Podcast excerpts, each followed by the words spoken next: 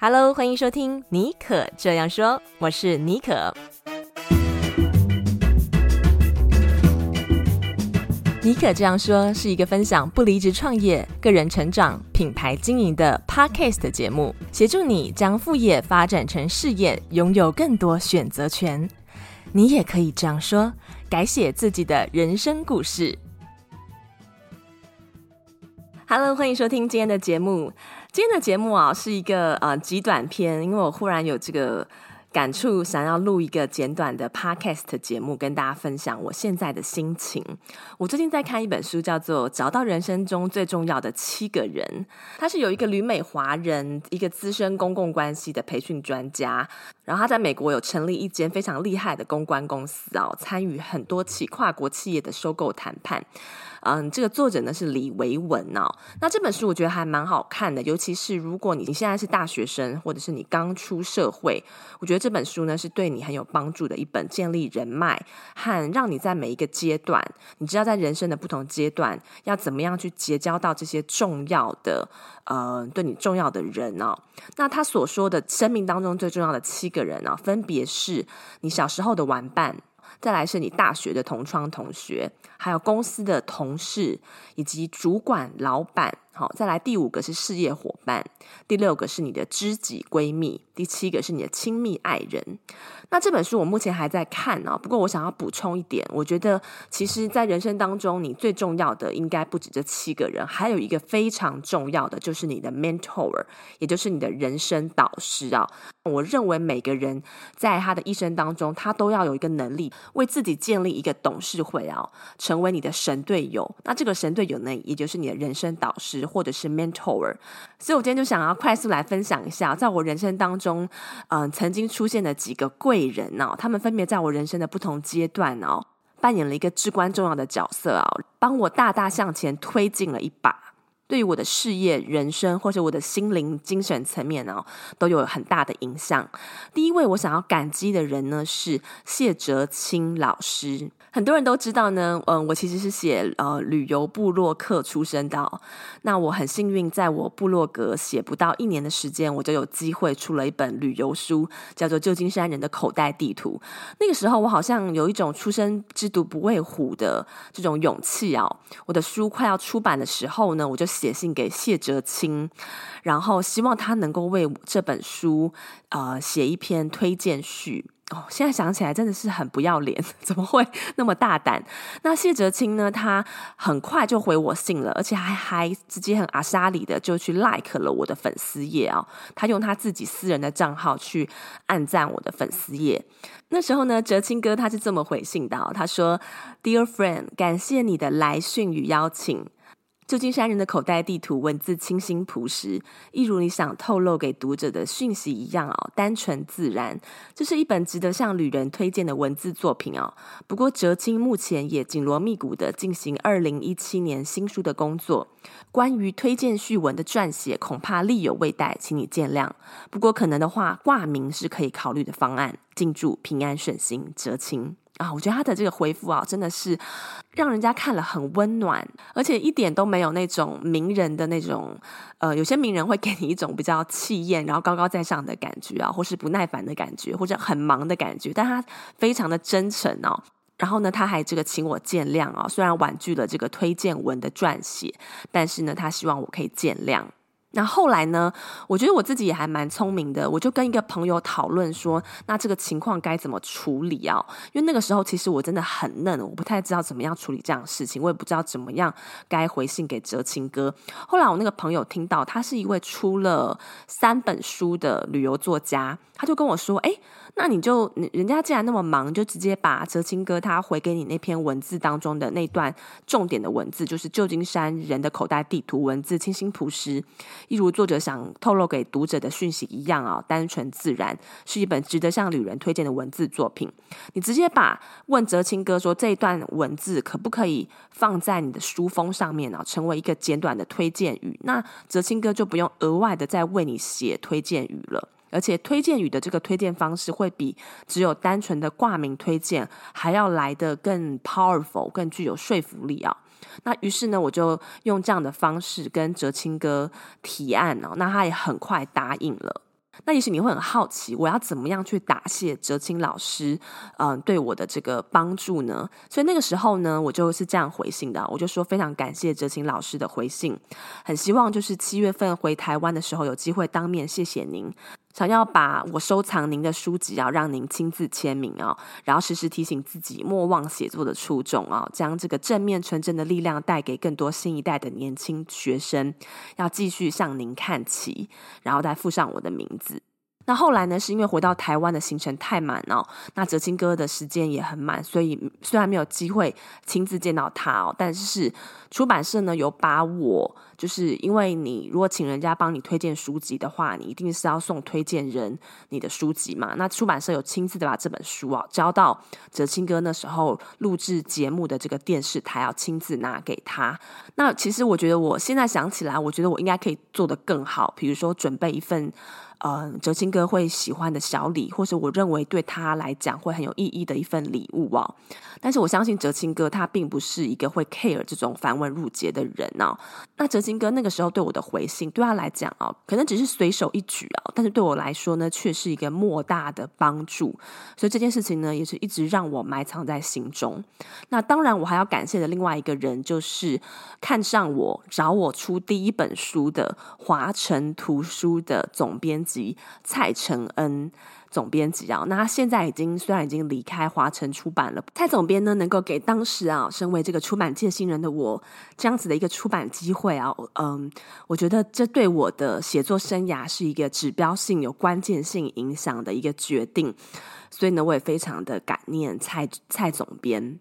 第三个呢，我生命中的贵人啊，也是我的好朋友，是御姐爱知名作家御姐爱徐玉啊。我出第一本书的时候呢，学姐就呃，那时候她非常的忙，是她工作最繁忙的时候啊，常常要录很多的这个上很多的通告，但是她却二话不说，马上就答应帮我写这个推荐语。然后我出第二本书《矽谷传说卧底报告》的时候，她也呃花了时间把我这本书整个翻过看过一遍，然后非常用心了写了一段话。这段话呢，我觉得可以说是我这本书我非常认真书写的《戏骨传说卧底报告》这本书的一个最佳注解啊。那学姐她是这么形容这本书的，她说：“戏骨是集全球最佳脑力、无穷精力跟巨额、跟巨额与巨额资金堆叠的野心之巅，举凡有这些元素的战场，都能见到人性的贪婪与失落。”妮可细腻的笔触带领读者穿越缤纷与迷失，以身处局内的局外人之姿，写下一本科技产业文化人类学的作品，令人惊艳。那当然，学姐对我的这个，嗯、也不能说知遇之恩吧，应该说是，就是总是在我的事业最需要帮助的时候，嗯、慷慨的提供他的资源给我之外呢，其实我在学生时代。我主持的第一个广播节目，我大我记得应该是我大一升大二的那一年，我主持的第一个广播节目就是学姐带我做的。那个时候学姐她有一档节目啊，就是关于是在讲。女性，然后是跟比较是跟 fashion 保养，还有女性爱自己这个节目相关的一个节目。嗯、她，那个时候因为要升大三了嘛，功课比较繁忙，那又希望说他的节目能够持续的播出，所以呢，他就找我去做这个节目的，应该说是就是把这个主持棒交到我的手中，让我去接棒他的这个节目啊，持续的让他这个节目能够被听众听到。所以呢，在他的带领之下呢，我就拥有了我第一个节目，而且嗯。跟学姐一起录节目，也让我学习到非常多。那之后，虽然我到了美国念书，我们都是一直有保持联系。后来，学姐她在这个呃辗转的机缘之下呢，她嫁到了这个美国加州。虽然她是在南加州，我是在北加州，但是这么多年来，我们一直都有维持这个嗯、还算是蛮深刻的联系啦。我觉得。那我觉得，就是他也总是在我一些，比如说曾经被合作厂商坑，就是说已经签了约，但是他却不给我钱。遇到这种事业上很彷徨，不知道该怎么处理的时候，我就会跟学姐求求助，那学姐会给我一些建议，跟他过来人的经验的分享、哦。那他是属于比较毒舌派，就是讲话一针见血的。那我觉得也很适合我，就是因为我我有的时候比较难以做决定，那他就是很直接的就一语道破，就让我可。可以就是一语惊醒梦中人。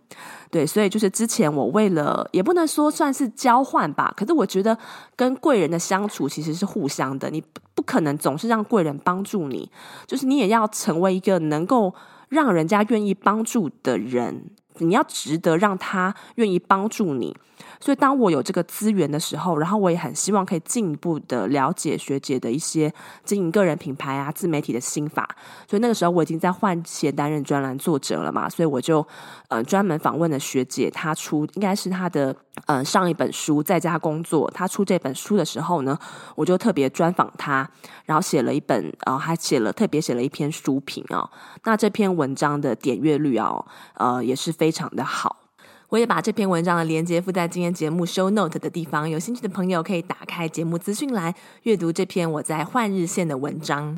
所以说，有的时候呢，你能不能碰见贵人，其实是要你自己主动一点，你要主动出击，去创造这个机会的。嗯，比如说现在很多人在经营自媒体嘛，那经营自媒体增加粉丝。被更多人看到，一个最有效的方法就是有一个知名的作家，或者是名人，或者是网红，他分享你的贴文，或者是说他 tag 标记你。那当然，我觉得做这件事情的前提不是说你为了要让这个大咖看见你，然后分享你的东西，而是你必须要诚心的，比如说你就是喜欢他的书、他的作品，然后他分享这篇文章。然后呢，你就去写下你的心得感想，或者是阅读心得，然后 po 在你的部落格啊、你的 IG 啊，或你的脸书，然后去标记这一个大咖，或者是你直接转贴他的贴文啊。那我通常会直接从零开始写一篇文章，因为我觉得这样更有诚意啊，比这个转分享更有诚意。那当然，这件事的前提并不是为了要求 return，因为我觉得如果你抱着求 return 的话，你会失望很大，因为其实名人通常都很忙哦。对，这是我一路上经营这个自媒体的一些心得，也在这边跟大家做一个分享。再来呢，我想要感谢的第四个贵人是幻日线的频道总监张翔一。嗯，翔一很忙哦，虽然就是这几年跟他比较没有联络，但是呢，他也是在我刚开始写作的时候就给了我这个机会，然后让我成为第一批换日线专栏作家的一个贵人。他是第一个愿意给我这样子舞台的一个知名的网络媒体。那我后来的许多我的书写的主题，也都随着我在换日线的嗯待的时间，然后还有我人生的这个轨迹，然后不断的这个转变啊。从当初的写这个旅游美食的观察，一些比较人文艺文方面的观察哦。到这个戏骨，还有美国的职场时事，还有文化观察，然后到我后来自己出来微型创业之后呢，现在我的写作主题也进化成是跟不理智创业，还有艺人公司，还有个人品牌经营。嗯，还有一些美国的呃职场文化相关的这样子的主题，当然还有这个换日线目前的所有编辑群以及主编林新平，啊、他们也都是在我的写作生涯当中扮演一个非常重要的 TC 的角色。OK，再来呢，我想要分享就是我在美国的第一个老板哦，他其实是一个呃非常白的白人。什么叫非常白的白人？就是是那种纯种白人哦，他叫做。Matt Wayne，我到现在都记得他的名字，因为他是在二零零八年那个时候是美国金融海啸，美国经济非常低迷，在走在低谷的一个时期的时候，那时候找工作非常困难哦。连工科的学生，你毕了业，博士生都不见能够找到工作，但是他却愿意给我这个没有什么经验的初出茅庐的这个广告呃硕士毕业生一个实习的机会。然后实习之后呢，我就是主动敲他的门，跟他做了一个商业计划的提案哦。那他也觉得我很勇敢，也很欣赏我的这些 insights，所以就给了我第一份工作，也帮我办了我我的工作签证。那 Matt 呢？他呃那个时候除了是我的贵人，然后是我的老板哦。我那个时候呢，我还教他的两个女儿讲中文哦。我是他他的两位女儿的中文家教啊，因为他一直对于中国文化有很深的这个呃，应该算是亲近，还有呃那种好感吧。因为他的父亲非常喜欢李小龙。那当然这个是题外话啦。那所以我觉得说，如果你要能够获得贵人的赏析，你要能够愿意勇敢去敲这个门哦，主动出击，给自己这个机会。那这段故事呢，又收录在我换日线专栏的其中一篇文章。这篇文章的标题是“十五 percent 靠实力，百分之八十五靠口才”啊，从我的职场经历解读美国人的口头文化。那最后一个呢，我想要分享的是一个插曲啊。那个时候我出第一本旅游书《旧金山人的口袋地图》的时候，其实我还很。不要脸的去写信给我，也蛮喜欢的一位作家，就是王文华。因为其实王文华有些人可能不知道，他当初是来就是我们旧金山湾区这边念 Stanford 斯坦福大学，他是念啊、这个 MBA 哦。那他曾经他的第一本书就是呃，我应该是第一本书吧，就是旧金山下雨了。那他也曾经写过斯坦福的银色子弹，记录他在湾区呃求学的这段岁月。那所以我觉得他对我的写作生涯，还有在我当时的那个时候，是一个很大的启蒙吧。所以我那个时候我也有写信给王文华，希望他能够对我的书进行推荐。那那个时候呢，很难找到王文华他的这个联络方式，所以我就透过我的学妹，因为我的学妹在他的这个公司下面，好像就是认识王文华老师，然后在他的公司下面是他的这个呃社企，就是 non-profit 公司的，好像是下面的一个成员哦。那他就帮我转达了。那后来呢，我是被婉拒了啊。那我想要分享这一段王文华老师那时候写给我的文字啊，他就跟我说。嗨，尼寇，恭喜出书，谢谢想到我。抱歉，由于旅游不是我的专长，所以不便推荐，请见谅。祝福你出书成功，你有机会在这个时代住在矽谷，很幸运。多写启发住在台湾的年轻朋友。旧金山今年多雨，但希望你心中永远是晴天。Tom，嗯、这段文字就算是在将近十年之后的现在看起来，我觉得都很温暖。也一直提醒着我说要多写，可以去启发、鼓励，嗯，住在台湾或者世界各个角落讲华文的这个年轻朋友啊，也让我就是对我的写作生涯有一个使命，就是说我要写的是比较是正向，然后能够鼓舞人心，能够对人家产生启发或是帮助的这个文字作品啊。所以呢，这个王文华老师应该不能算是我的贵人啦，可是算是我在写作生涯当中也是一个蛮有趣的一个啊、小插曲，还有一个很特别的鼓励，在我的心中，嗯、呃，它是一个很特别的存在。好，今天的节目呢，呃，没想到录一录也大概有二十分钟了，所以呢，今天就是要跟大家分享，在你人生当中最重要的那八个人，我觉得其中有一个最重要的就是你的贵人，也也就是你的 mentor。哦，讲到这边我还。怎么会忘记分享我的人生导师？就是我的人生导师呢，是我的，是我其实他是我先生的第一个老板，他是 Horace，也曾经上过我们的节目啊，是我们的第六十九集科技公司副总的另类不离职创业法。也欢迎你点开节目的资讯栏，我把这个这一集节目的连结啊放在节目的资讯栏喽，欢迎收听。他是这个呃蒙田科技的前，应该是前 VP。然后也担任很多科技公司和一些不同公司的呃顾问，因为我其实呃认识 Horace 是在我人生已经走到比较就是三十岁。之后我才跟他比较熟。很年轻的时候呢，我曾经去他公司面试。那个时候我曾经在我职场滑了一个大跤的时候，就是职场受挫的时候，有这个机会我去蒙田面试，然后他还给了我这个机会。他很欣赏我在美国的这个网络行销公司工作过啊，所以他愿意 hire 我，给我这个机会。那后来虽然我没有进去为蒙田效劳，但是。没想到，在这个人生走着走着，因缘际会，我先生的这个第一个老板，我先生的人生导师，后来竟然也成为了我人生的导师。那关于我跟 Horace 的故事呢，可能之后我再另辟一集跟大家仔细的来分享。那其实呢，我在前面三集第二十八集啊，有一集讲如何建立自己的董事会，找到人生导师呢，也有提到 Horace 呢，他在我创业之后给我的一些在呃创业上还有在商业上面的一些建议，都非常的，我觉得非常的 insightful，大家也可以去听听看哦。我的人生导师他给了我哪一些建议，以及我平常是怎么样跟他互动和相处的，以及他带给我的一些这些人生还有职场上面的智慧，我觉得都非常的宝贵。好，所以呢，在节目最后也祝福你找到人生当中那个对你最重要的贵人，还有你的人生导师。